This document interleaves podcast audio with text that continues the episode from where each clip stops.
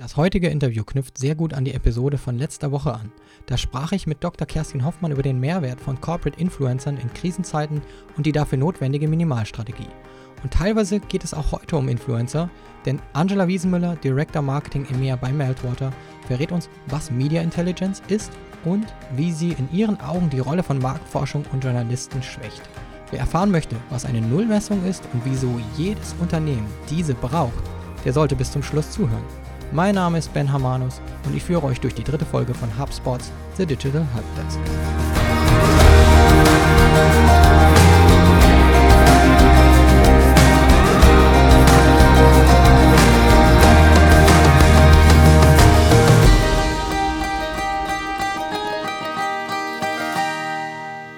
Herzlich willkommen, Angela Wiesenmüller, heute zu Gast bei uns im Podcast, Director im Meer Marketing. Für diejenigen, die nicht wissen, was Meltwater ist, was genau macht ihr?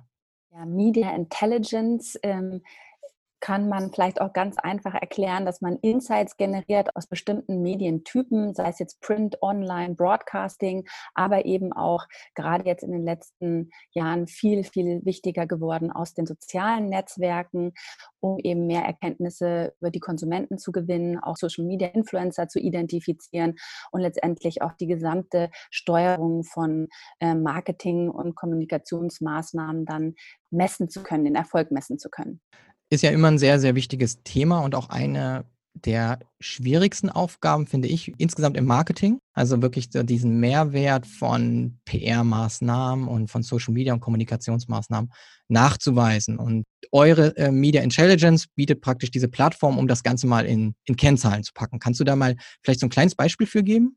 Ja, also es kommt immer darauf an, was für Ziele man hat. Also sagen wir jetzt mal, in der PR-Abteilung ist das Ziel, dass man die Brand Awareness steigern möchte. Das heißt, man möchte die Marke einfach bekannter machen.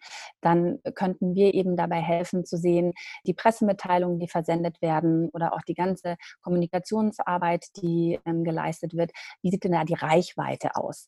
Also und sind es letztendlich die Fachmagazine, die ähm, ähm, dann sozusagen bestimmte Themen aufnehmen, die man auch im Visier hatte, wo letztendlich auch die Zielgruppe erreicht wird oder wird das Thema vielleicht auch von anderen Magazinen aufgenommen? Gibt es vielleicht bestimmte Multiplikatoren? Sei es jetzt Journalisten, aber dann auch Social-Media-Influencer, die dabei helfen können, diese Reichweite auszubauen. Also das wäre jetzt zum Beispiel ein Beispiel, wie man in der Kommunikationsarbeit mit uns arbeitet, dass man ganz klassisch die Reichweite der Kommunikationsarbeit mit uns messen kann und aber auch die Qualität. Gehen wir noch mal ganz kurz auf euch als Meltwater ein.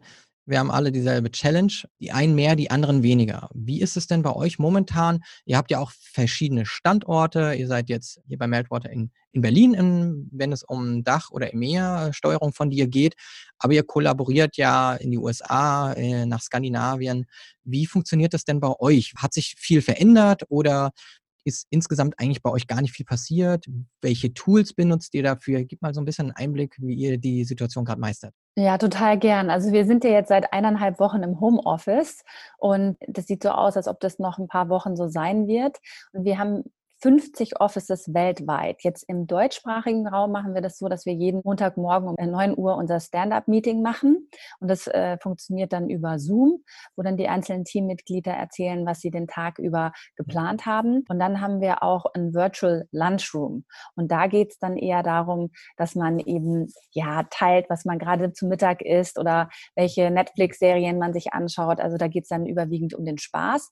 was ich eben super spannend finde, ist, dass wir jetzt dadurch, dass wir ein internationales Unternehmen sind, auch so Learning Lunches mit anderen Offices aufgebaut haben. Das heißt, wir hatten jetzt erst letzte Woche am Freitag ein Lunch mit unseren Kollegen in Großbritannien und haben uns dann zu einem bestimmten Thema ausgetauscht. Und man merkt einfach bei einem internationalen Unternehmen, dass man da jetzt näher zusammenrückt wir hatten uns ja schon mal kurz ausgetauscht und du hast auch gesagt, es hat sich was in den Meetings auch verändert. Ihr habt früher viel Calls gehabt oder ich sage jetzt mal Telekonferenzen, Telefonkonferenzen irgendwie genutzt. Da hat sich bei euch auch was verändert, stimmt's? Ja, also was ich super spannend finde, ist, wir haben normalerweise auch zwei ähm, Conference Calls pro Monat mit dem gesamten Management-Team von EMEA. Das sind dann auch die fürs Operational Business zuständig sind. Und da hatten wir bisher nie Video an Also wirklich jahrelang haben wir diese Calls einfach nur mit den Fotografien, die normalerweise in Zoom oder äh, dergleichen hochgeladen sind, drin. Und jetzt, da jeder in seiner, ja, in seinen vier Wänden letztendlich eingeschlossen ist, haben alle darauf gedrängt, kommt, lass uns die Videos anmachen. Und die, die Meetings waren viel interaktiver. Es hat viel mehr Spaß gemacht. Also ähm, ich hoffe, dass wir das uns auch über die Krise hinaus dann beibehalten werden. Wir sind jetzt schon so ein bisschen dabei, unsere Interviews hier zu führen. Und ich glaube, was so ein bisschen sich herauskristallisiert, ist dieses, es geht ja auch ganz viel verloren in, in Slack oder vielleicht auch, wenn man nur die Stimme hat und in so einem Videocall mit der Mimik. Und manchmal entschärft es ja auch, wie Dinge wahrgenommen werden können. Also das ist sicherlich dann irgendwie eine schöne Erfahrung. Und das andere ist so ein bisschen, man kommt nicht mehr ganz so viel raus ist ja auch schön, wenn man weiß, wofür man sich noch so ein bisschen mal sein Hemd anzieht, sage ich jetzt mal so ganz locker. Definitiv. Also ich denke auch einige haben sich dann in der Früh extra schick gemacht und dann doch noch mal ein bisschen Rouge aufgelegt. Ähm, wenn man sonst eher vielleicht dann im Hoodie den ganzen Tag verbringt. Also das ist, ich glaube, das ist, das hilft dabei, eine Routine und so eine Struktur in den Tag reinzubekommen. Ähm, Gibt es noch irgendwas anderes, was du vielleicht als erwähnenswert empfindest? Habt ihr vielleicht auch ein neues Tool eingeführt? Habt ihr gemerkt, dass irgendwas fehlt? Nee, also dadurch, dass wir so international aufgestellt sind und eben auch ähm, schon grundsätzlich viele Conference Calls haben, sind wir da mit Zoom und mit Slack und mit dem Project Management Tool Asana eigentlich ganz gut aufgestellt. Insofern weitere Tools haben wir jetzt nicht eingekauft wenn man dann in so einer Situation merkt, dass man plötzlich ins Homeoffice muss, also wenn jetzt plötzlich dann ähm, alles brennt, das ist ja vielleicht auch ein Indikator dafür, wie digital man selber schon ist. Also da bin ich natürlich froh zu hören, dass es bei euch soweit alles eigentlich der Tech-Stack schon gestimmt hat. Total, aber ich muss auch sagen, wir haben natürlich auch sehr viele ähm, Kunden aus dem Mittelstand und da hören wir schon, dass es jetzt so eine Ad-Hoc-Digitalisierung der Gesellschaft oder des gesellschaftlichen Lebens ähm, stattgefunden hat. Und ich glaube, also gerade könnte ich mir so vorstellen, so diese Hidden Champions oder manche von diesen großen Mittelstandsunternehmen, die einfach, wo alle zusammensitzen und jeden Tag auch zusammenkommen, da ist gar nicht letztendlich der Bedarf Day-to-Day -Day an diesen, an diesen Conference-Tools so gegeben gewesen. Und da ähm, kann ich mir schon vorstellen, dass jetzt, dass, dass diese, diese Tools jetzt eine hohe Nachfrage haben. Wobei ich immer die große Chance natürlich auch sehe für, für Menschen, die einfach einen anderen Lebensablauf haben, dass die natürlich auch eine Chance haben, für diese Unternehmen vielleicht zukünftig dann zu arbeiten. Ich sage jetzt auch mal, Part-Time oder mit Kindern. Ähm, du hast Kinder, ich habe Kinder. Wir wissen, wie das manchmal ist, die Dinge managen zu müssen. Und dann ist es manchmal nicht schlecht zu sagen, ich komme heute nicht rein. Also zumindest kenne ich das. Dann wird das Kind krank. Dann muss ich mich krank melden. Muss ich aber bei mir nicht, weil vielleicht kann das Kind gerade mal ein Buch lesen und ich kann doch mal an einem Call teilnehmen. Dafür bin ich dann schon dankbar, dass das geht, weil ich ja auch gerne arbeite. Ja, nee, das ist bei mir genauso. Und ich glaube, die großen Player, die machen das auch vor mit Google und Facebook und dergleichen, wo Working from Home ganz normal ist. Ja, da gibt es eben Vorreiter und dann gibt es die, die vielleicht da noch nicht von so davon überzeugt sind. Und es gibt natürlich aber auch viele Berufe, wo man einfach nicht von zu Hause arbeiten kann. Also das, das ist ja auch ganz klar. Aber ich denke, da wird diese Krise eventuell auch zum Umdenken führen und eventuell dann auch die Chancen da gesehen werden, wie du schon gesagt hast. Kommen wir mal zu einer anderen großen Chance, weil Media Intelligence ist, glaube ich, auch ganz viel im Mittelstand noch eine, eine Blackbox. Erzähl uns doch mal so ein bisschen, was kann ich damit anfangen und am Ende nach hinten raus jetzt mal, was bringt das wirklich für das Unternehmen, für die Produkte und am Ende auch für die Umsätze des Unternehmens? Also ich glaube, ähm, gerade fürs Marketing hat sich in den letzten zehn Jahren die Möglichkeit gegeben, wirklich viel strategischer auf Basis von Daten zu arbeiten also was uns ganz neue Möglichkeiten bietet. Und ähm, ich spiele da jetzt auf die ähm, Social-Media-Daten an. Wenn wir uns jetzt mal angucken, ganz klassisch ähm, vor 15, 20 Jahren, um wirklich seine Zielgruppe zu analysieren oder seine Kunden besser zu verstehen, musste man zu einem Marktforschungsinstitut gehen und dann auch äh, einiges Geld in die Hand nehmen, um letztendlich ja mehr Insights in seine Zielgruppe zu bekommen, sei es dann, dass die eben Fragebögen verteilt haben und eine bestimmte Target Audience dann analysiert haben. Jetzt ist es so, Social Media ist ein fester Bestandteil unserer Kommunikation geworden. Ähm, das Internet ich glaube, die Daten sind 50 Millionen ähm, User in Deutschland, äh, bei den Erwachsenen drei Stunden am Tag und bei den unter 30-Jährigen circa sechs Stunden am Tag sind wir online und wir hinterlassen natürlich auch überall unsere Spuren. Und ähm, für ein Unternehmen oder gerade fürs Marketing ist es jetzt eben möglich, mit bestimmten Tools eine Zielgruppe oder die gewünschte Zielgruppe zu analysieren und auch zu gucken, was haben die denn für Vorlieben. Also beispielsweise jetzt für unser Unternehmen ist es wichtig zu sehen, auf welchen Social-Media-Kanälen ist denn meine Zielgruppe unterwegs oder welchen Content lesen die gerne. Sind die gerne auf Facebook oder auf, auf, auf Instagram oder ähm, ist es für, für meine Zielgruppe relevanter, dass wir vielleicht auch auf bestimmten News-Plattformen online Content zur Verfügung stellen. Also das heißt, diese Consumer Insights, wie man das auch zusammenfasst, das ist eben etwas sehr Spannendes und eine große ähm, Möglichkeit für viele Unternehmen, die, glaube ich, auch noch nicht so erkannt werden, weil bei vielen Unternehmen auch doch immer noch der Gedanke ist, ach, meine Kunden kaufen nicht online und meine Kunden lassen sich nicht über Social Media, von Social Media überzeugen. Aber dass wir trotzdem sehen, dass, wie gesagt, ich habe ja gerade die Zahlen genannt, äh, so viele Millionen Menschen täglich das Internet nutzen und auch online unterwegs sind, das lässt sich nicht mehr ausklammern. Und das, deswegen ist es eine ganz große Möglichkeit für, für Unternehmen, da einfach mal einen Blick drauf zu werfen und zu gucken, wie kann ich da meinen Vorteil für mein Unternehmen oder auch vielleicht einen Wettbewerbsvorteil gewinnen. Du hast, glaube ich, da schon die Perspektive Content genannt. Die ist für euch auch ganz wichtig zu verstehen, was für ein Content kann ich produzieren. Das ist ja auch mein Steckenpferd Content welche Inhalte kann ich denn bereitstellen, wie kann ich hilfreich sein. Das ist ja jetzt auch in dieser Zeit sicherlich eine große Geschichte, wie kann ich jetzt der hilfreiche Partner sein. Und das andere ist so ein bisschen zu identifizieren, wo halten sich die Leute auf, was für Stories interessieren sie. Und ich glaube, da ist manchmal noch nicht so ganz angekommen. Vielleicht kannst du es ja auch aus deiner Erfahrung unterstreichen, die Buyers Journey, wie die heutzutage ist, dass viele Kunden gar nicht wissen, der hat seine Kaufentscheidung schon sehr, sehr, sehr viel früher heute getroffen. Der geht vielleicht in den Laden, aber der hat davor irgendwie 20 Webseiten besucht, fünf YouTube-Videos geguckt.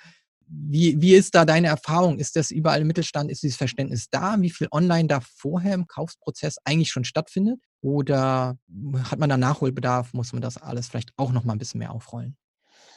Also ich glaube, das ist auch eine ganz große Chance für den deutschen Mittelstand. Wir haben auch sehr viele Unternehmen und Kunden ähm, aus dem deutschen Mittelstand und ich denke, was wir auch immer wieder lesen, die Digitalisierung findet statt. Aber die Frage ist halt bei manchen Unternehmen schneller und bei anderen weniger schnell. Und wenn, wenn wir mit unseren Kunden über die Customer Journey sprechen, dann muss ich sagen, ist es erschreckend, dass also fast niemand mit der Customer Journey momentan arbeitet.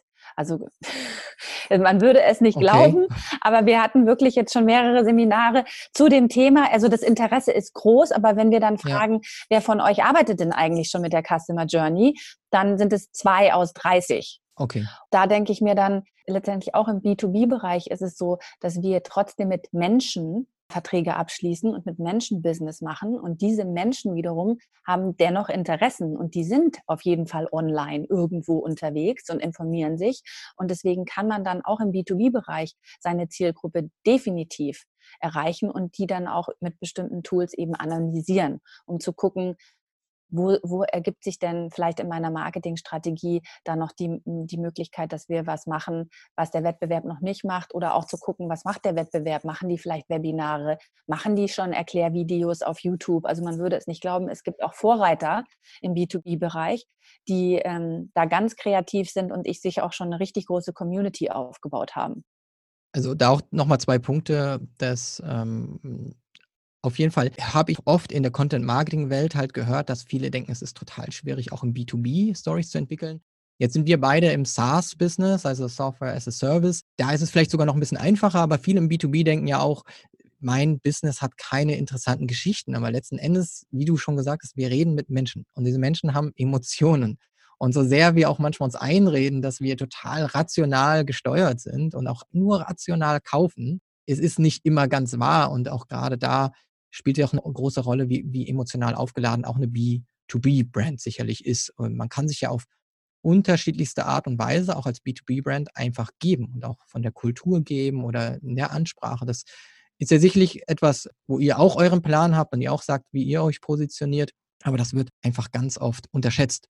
Und die andere Frage, die ich dir jetzt noch stellen wollte, weil du gesagt hast, ähm, dann sitzen da zwei oder drei von 30, die, die hangeln sich da entlang der Buyers Journey und schauen, was interessiert da den Kunden. Hast du da Branchenunterschiede und kannst du das so allgemein auf den Mittelstand in Deutschland reflektieren oder denkst du, du hast da schon Dinge gesehen, die einen sind ein bisschen weiter und die anderen, da braucht es noch ein bisschen? Also ich glaube, mittlerweile kommt auch in der Chefetage an, dass wir oder dass viele Unternehmen eine digitale Marketingstrategie auch im Mittelstand wirklich brauchen. Und ich glaube, wenn man sich jetzt mit den Hidden Champions in Deutschland unterhalten würde, teilweise auch großen Konzernen, also ich habe selber verfolge auch andere Podcasts in diesem Thema und da hört man öfter, dass es sogar CEOs von großen äh, deutschen Unternehmen gibt, die einfach, wenn man sie fragt, wie sieht denn deine digitale Marketingstrategie aus? Dass die dann einfach auch ganz ehrlich sind, haben wir nicht. Mhm. Ich glaube, da wird sich in den nächsten Jahren sehr viel tun und das ist auch, das ist, das wird eine große Chance bieten und das wird auch super spannend werden, auch für die Unternehmen selbst, da diese Reise zu begehen und ähm, sich dann aber auch hier und da dann Tipps zu holen. Wie können wir da eigentlich Schritt um Schritt vorangehen? Und da ist natürlich dann der erste Schritt, dass man erstmal zuhört, wo wir dann wieder eben auch bei meinem Thema sind, dass man einfach, wenn man letztendlich mit einer digitalen Marketingstrategie anfangen möchte, erstmal so eine Nullmessung durchführen muss. Das heißt, zu gucken, okay, was wird denn online letztendlich über meine Marke, über meine Produkte, über meine Dienstleistungen geschrieben? Was sagen denn meine Kunden? Ist es positiv? Ist es negativ? Wie sieht das Sentiment aus? Wer sind denn vielleicht schon so ähm, Markenambassadors oder Advokaten, mit denen wir schon zusammenarbeiten können? Also wenn man digitale Marketingstrategie hört, könnte man auch denken, oh je, da mache ich mal gleich die Augen zu, weil es kommt mir so komplex vor, ich weiß gar nicht, wie ich da rangehen soll. Aber letztendlich ist es gar nicht so kompliziert. Man muss einfach erstmal zuhören und sagen einfach ein, paar einfache Schritte durchlaufen und dann, ähm, glaube ich, kann man auch mit relativ wenig Aufwand und wenig Ressourcen, weil das ist ja auch oft eine Frage, ziemlich gute Resultate erzielen. Also ein wichtiger Punkt, den du, glaube ich, angesprochen hast gerade, ist Chefsache muss das Ganze sein. Ich glaube, man braucht auf jeden Fall den Buy-in ne, von ganz oben, weil dieses Zuhören, das klingt dann immer so ein bisschen abstrakt und sch schaut doch mal, was machen die Leute da in Social Media und hört doch mal zu. Aber es muss halt Chefsache sein, dass ein Unternehmen eben diese, diesen Flow drin hat, dass das praktisch eine Rolle spielt. Also diese Information zu sammeln und dann daraus auch was so actionable am Ende auch zu erstellen glaube, das ist manchmal noch so eine gewisse Schwierigkeit, da auch zuzuhören. Das andere, was du gesagt hast, Sentiment, das hast du jetzt einfach mal auch kurz reingeworfen. Ich glaube, für viele ist das auch noch nicht richtig klar, was da vielleicht dahinter steckt. Was äh, hat es denn damit auf sich so als Indikator? Also das Sentiment ist letztendlich die Tonalität. Das heißt, wir haben die Möglichkeit, dass man bestimmte Keywords festlegt, die positiv notiert sind und die negativ notiert sind. Und dann kann man eben in diese Menge an Gesprächen über die eigene Marke und eigene Produkte reinhorchen und bekommt dann eben sofort einen Ausschlag eben ins Positive oder ins Negative. Und dann hat man auch die Möglichkeit zu sehen, okay, wir haben vielleicht gerade einen Product Release gehabt, der ist jetzt nicht so gut angekommen, woran lag es denn? Und dann geht man dann in die Berichterstattung rein oder in die Social Media Nachrichten rein und kann das ganz klar analysieren und beim Positiven dann wiederum genau das Gleiche. Oder man sieht eben, es ist alles neutral. Es ist ein Stimmungsbarometer. Und jetzt ist es ja auch so, dass dann vielleicht auch nach viel Arbeit klingt für vielleicht die Zuhörer oder Zuseher da draußen. Ist es aber so, dass ihr diese Daten, ähm, ihr nennt es ja Media Intelligence, ich gehe jetzt einfach mal davon aus, äh, ich kriege am Ende jetzt nicht das Spreadsheet und kann mich dann da durchwühlen, sondern ihr führt das Ganze dann sicherlich auch zu sinnvollen Reports zusammen, weil Zeit ist knapp ähm, und wenn dann jemand da nochmal sitzen will oder muss und in dem Tool alles zusammensammelt. Genau, also letztendlich ist es so, es ist ein cloud-basierter Service, das heißt, es ist eine Plattform und die wird dann genau auf die Bedürfnisse ähm, des Unternehmens angepasst. Beispielsweise ein Mittelständler, der jetzt anfangen möchte, ähm, eine digitale Marketingstrategie aufzubauen, dem würden wir dann erstmal helfen, ähm, so, so, eine Nullmessung durchzuführen. Und auf der Plattform gibt man dann bestimmte Keywords ein und bekommt dann sofort die Ergebnisse, ähm, die dann natürlich Sentiment mit beinhalten, aber zum Beispiel auch Share-of-Voice-Analysen, auch die Reichweite, die bestimmten Kanäle, auf denen gesprochen wird. Und dann hat man auf einem Dashboard die Möglichkeit, eben diese ganzen Ergebnisse mit einzusehen und bei uns ist es auch so, dass wir dann gemeinsam mit dem Kunden auch versuchen, die Insights daraus abzulesen und auch Handlungsmaßnahmen dann geben zu können. Weil Oft ist es so, dass die Daten allein oder auch wenn man dann schon sieht, Sentiment ist jetzt positiv, negativ, ich gehe da mal rein oder ich, ich sehe jetzt hier diese Share of Voice Analyse, was mache ich denn dann als nächstes? Manche wissen ganz genau, was sie mit den Daten machen, aber das ist auch wieder eine Herausforderung, weil für viele ist es, ist es dann neu zu sehen, okay, ich habe jetzt diese ganze Information, aber was mache ich denn jetzt damit? Und da versuchen wir unsere Kunden eben auch damit abzuholen und helfen ihnen dabei zu verstehen, wie man dann auch letztendlich mit den Daten arbeiten kann. Aber du hast recht, es ist ein Dashboard und man kann sich auch ein Reporting als PDF äh, runterladen, sodass man das dann auch auf einer PowerPoint oder mit dem Chef gemeinsam auf Papier sich angucken kann, die Ergebnisse für mich auch immer der wichtige Aspekt. Man hat einfach so vieles dann im Marketing und du bist EMEA Director. Man kann dann nicht mehr in alles so ganz tief reingehen und sicherlich möchte man dann einfach übergreifend mal verstehen, wie ist denn gerade so die Stimmung, wie wird meine Marke wahrgenommen. Und das ist ja auch momentan jetzt hier sehr, sehr wichtig in der Zeit, dass wir wissen, wie unsere Marken wahrgenommen werden. Gerade vielleicht, wenn man sich auch zu Corona äußert oder zu der Situation und auch versucht, hilfreich zu sein, mal rauszufinden, habe ich gerade so ein Backfire, weil ich das irgendwie nicht so geschickt angestellt habe und total käuflich und werblich rüberkomme? Oder schaffe ich das irgendwie, mich wirklich als hilfreicher Partner hier zu positionieren. Hast du vielleicht auch Beispiele, wo Unternehmen momentan das gelungen ist, wo sie das ganz gut den Job machen, zuzuhören, zu schauen, was sind die Bedürfnisse da draußen, wo, wo ist gerade ein Schmerz und wie kann ich da helfen? Ja, definitiv. Was wir jetzt in der letzten Woche von unseren Kunden mitbekommen haben in den Gesprächen, ist zumal also Auswirkungen für die eigene Branche und eben auch neue Geschäftsmodelle. Also da einfach, wie wir schon gesagt haben, zuzuhören, was sich momentan auf dem Markt tut. Gerade weil eben sich die Informationslage so schnell ändert, dass dann eben auch erkannt wird bei unseren Kunden, wir müssen einfach jetzt auch Alerts bekommen, sofort, wenn eine neue Information, die für uns relevant ist, rauskommt, damit wir dann auch agieren können. Also beispielsweise neue Geschäftsmodelle. Es gibt einen Matratzenhersteller, der jetzt diese Masken herstellt oder es gibt auch Callcenter, die jetzt eben umfunktioniert wurden und eine Hotline für Corona in Aufklärung anbieten. Also ich glaube, da ist jetzt gerade auch bei vielen Unternehmen sehr viel Kreativität gefordert. Und solange man eben nicht zuhört, was ist denn jetzt wichtig für meine Kunden oder was beschäftigt die denn jetzt gerade oder was haben die denn jetzt vielleicht auch für Herausforderungen oder wie verändert sich auch das Kaufverhalten? Also das sehen wir eben auch. Es gibt natürlich Branchen, ähm, die sind da jetzt näher da betroffen, wie zum Beispiel Fashion oder gerade auch diese ganze Gastronomie oder Travel, ja. weil sich das Kaufverhalten komplett verändert hat. Und das sind eben Sachen, was wir jetzt auch sehen. Wir haben 22 Prozent mehr Social-Media-Nutzung sehen wir jetzt hier intern. Das heißt also, die Leute sind einfach online, die informieren sich jetzt online. Es gibt auch mehr Subscriptions für diese ganzen Streaming-Dienste. Und da jetzt reinzuhören und erstmal zu gucken, wie müssen wir uns ja jetzt positionieren, das erfordert die momentane Lage. Und da gibt es Leute, die machen das eben halt schon sehr gut und andere, die vielleicht noch nicht so ganz verstehen, wie sie das machen können. Du hast jetzt gerade so ein bisschen die Verlierer genannt. Ne? Äh, Gastronomie ist natürlich ganz klar. Ähm, hast du noch ein paar Beispiele für die Tops, was da am Gewinn ist? Streaming-Services hast du genannt. Ich glaube, das ist für uns alle ganz gut nachvollziehbar. Also es gibt von Dealroom.com und Google Finance gibt es eine Grafik, die Impact of the Corona Crisis äh, on Startups und Tech, also was die Auswirkung für Startups und Tech ist. Und da sagen die Health Industry, E-Commerce und Gaming sind die Gewinner, aber eben auch Streaming und dann Food und also alles, was mit Internet ähm, und Security zu tun hat. Und dann hat man eben auf der anderen Seite, wie schon gesagt, also die, die wir schon genannt haben, aber auch Car Sales, also die ganzen Job, ähm, diese Job-Headhunter-Dienstleistungen, das sind die, die momentan natürlich nicht so gebraucht werden. Aber die Gewinner sind definitiv alles, was man dann von zu Hause machen kann. Also E-Commerce, Gaming, Food, Delivery und, und ganz groß Health, die Pharmaindustrie.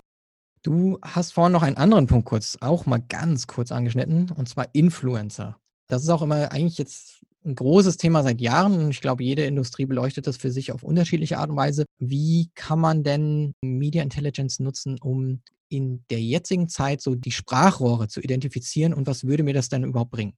Also die Möglichkeit, die Social Media eben auch gebracht hat, ist, es haben sich eben sozusagen neue Berufe fast entwickelt, und zwar diese Influencer, die wirklich bestimmte Produkte testen und die teilweise Millionen Follower haben und deren Empfehlungen ähnlich wie die Empfehlung eines Freundes eine Wertigkeit haben. Das heißt, wenn ein Influencer sagt, also jetzt gerade im Beauty-Bereich vielleicht, diese Wimperntusche ist ganz toll, dann wird es Millionen von jungen Mädchen geben, die diese Wimperntusche kaufen. Also das ist jetzt im B2C-Bereich, glaube ich, auch schon mehr verbreitet als im B2B-Bereich.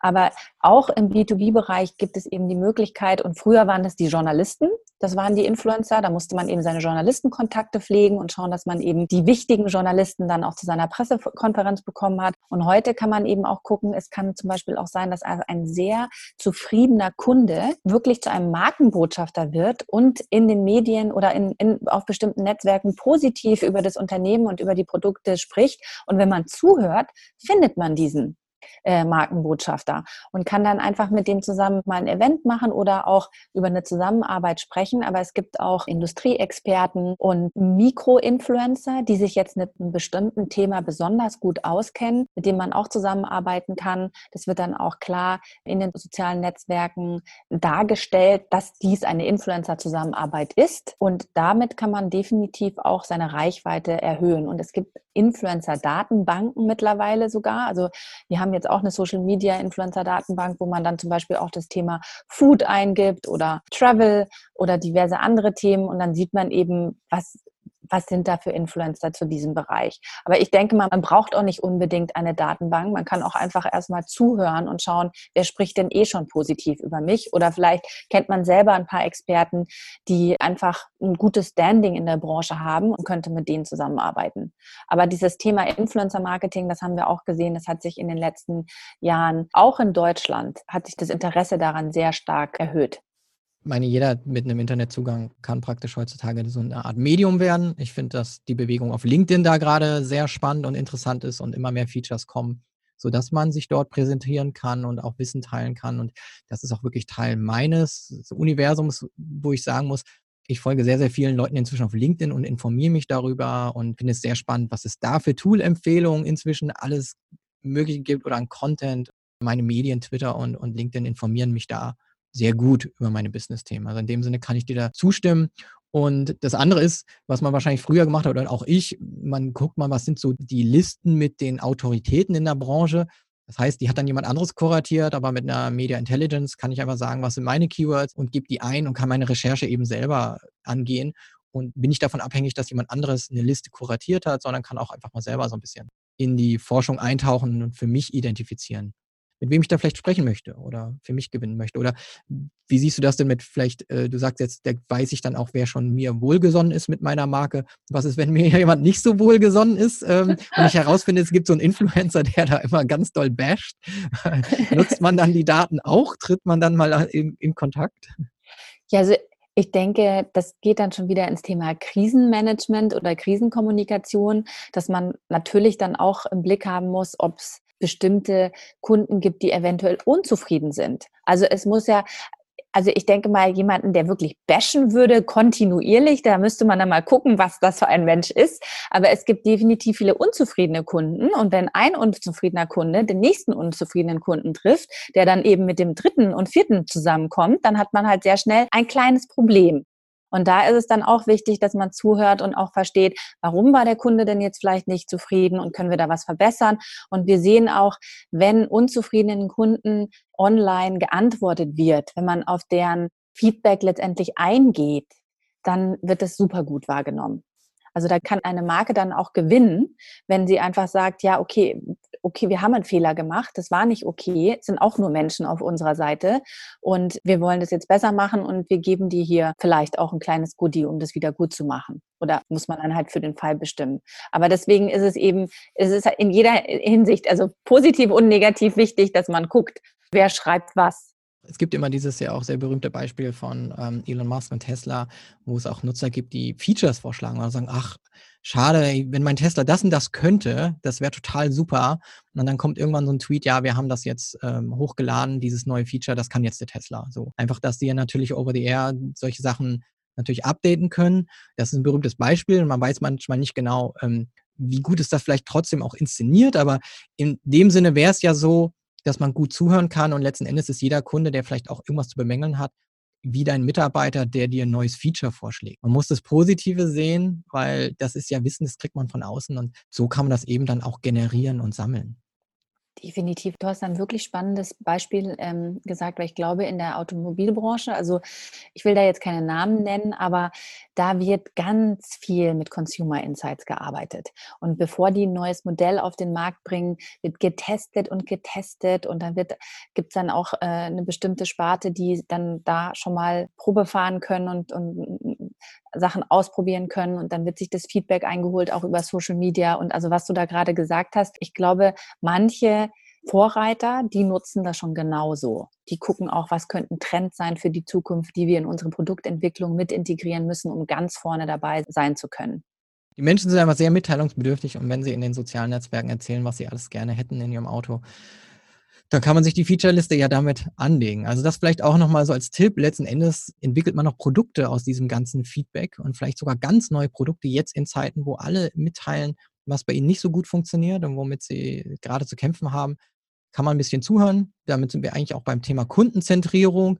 Wirklich äh, Media Intelligence ist einfach auch kundenzentriertes Handeln. Ne? Einfach wirklich zuzuhören und daraus dann auch für sich eine Action abzuleiten. Ja, jetzt haben wir so ganz breit schon vieles äh, aus der Media Intelligence angesprochen. Angela, was sind so die Dinge? Jetzt, jetzt habe ich hier Zuhörer, ähm, wir haben Zuschauer, die fanden das jetzt alles sehr interessant und die würden jetzt gerne mehr diese Intelligence nutzen, um im Netz zuzuhören. Was ist so ein kleiner Plan? Womit sollte ich denn morgen mal anfangen? Also ich würde einfach sagen, das Einfachste wäre erstmal zu gucken, was wird über mein eigenes Unternehmen geschrieben, was wird über vielleicht, wenn ich gar keine Eigenpresse habe, über meine Branche geschrieben, über bestimmte Produkte, die ich herstelle und über den Mitbewerb. Weil was eben auch ganz wichtig ist, mal zu gucken, was die Mitbewerber so machen, gibt einem Ideen, lässt einen auch äh, nicht alt ausschauen, wenn die auf einmal irgendwas tun, was man gar nicht so auf dem Schirm hatte. Und in, insofern, das nennen wir Nullmessung. Erstmal zu gucken, wo stehen wir denn gerade grundsätzlich in unserem Markt. Und der nächste Schritt wäre dann letztendlich zu überlegen, wenn man eine digitale Marketingstrategie erstellen möchte, wer ist meine Zielgruppe? Wer sind eigentlich meine Kunden? Dass ich so letztendlich ein Profil von dem Kunden erstelle, der für mich der optimale Kunde ist und dann mir äh, genau überlege, und da geht man ja bis ins Detail, wie alt ist der ungefähr, ist der verheiratet oder nicht, was hat der für Vorlieben, ähm, wo informiert der sich, was für eine Art von Information möchte der gerne ähm, haben, ist es eher informativ oder eher unterhaltend, vielleicht auch eine Mischung, je nachdem, wo der sich auf der Journey befindet. Und dann eben zu überlegen, welchen Content kann ich für diese Zielgruppe generieren und auf welchen Kanälen ist mein optimaler Kunde unterwegs, wo kann ich ihn erreichen. Und ich glaube, wenn man sich diese Gedanken gemacht hat, dann ist man auf einem richtig guten Weg, um so eine digitale Marketingstrategie zu entwickeln. Jemand hat jetzt noch nicht so ein Tool oder hat noch nicht so den Buy-in, sage ich auch vom Management. Ja, wir können jetzt mit Meltwater loslegen. Langt es dann auch einfach erstmal nur so als Quick-Tipp, soll ich dann erstmal einfach googeln und gebe mein Unternehmen ein und vielleicht im Kontext mit gewissen Keywords oder gucke einfach mal händisch auch in Google, was macht der Wettbewerber und dann trage ich das in ein Spreadsheet ein. Was ist da so ein kleiner Tipp zum Starten?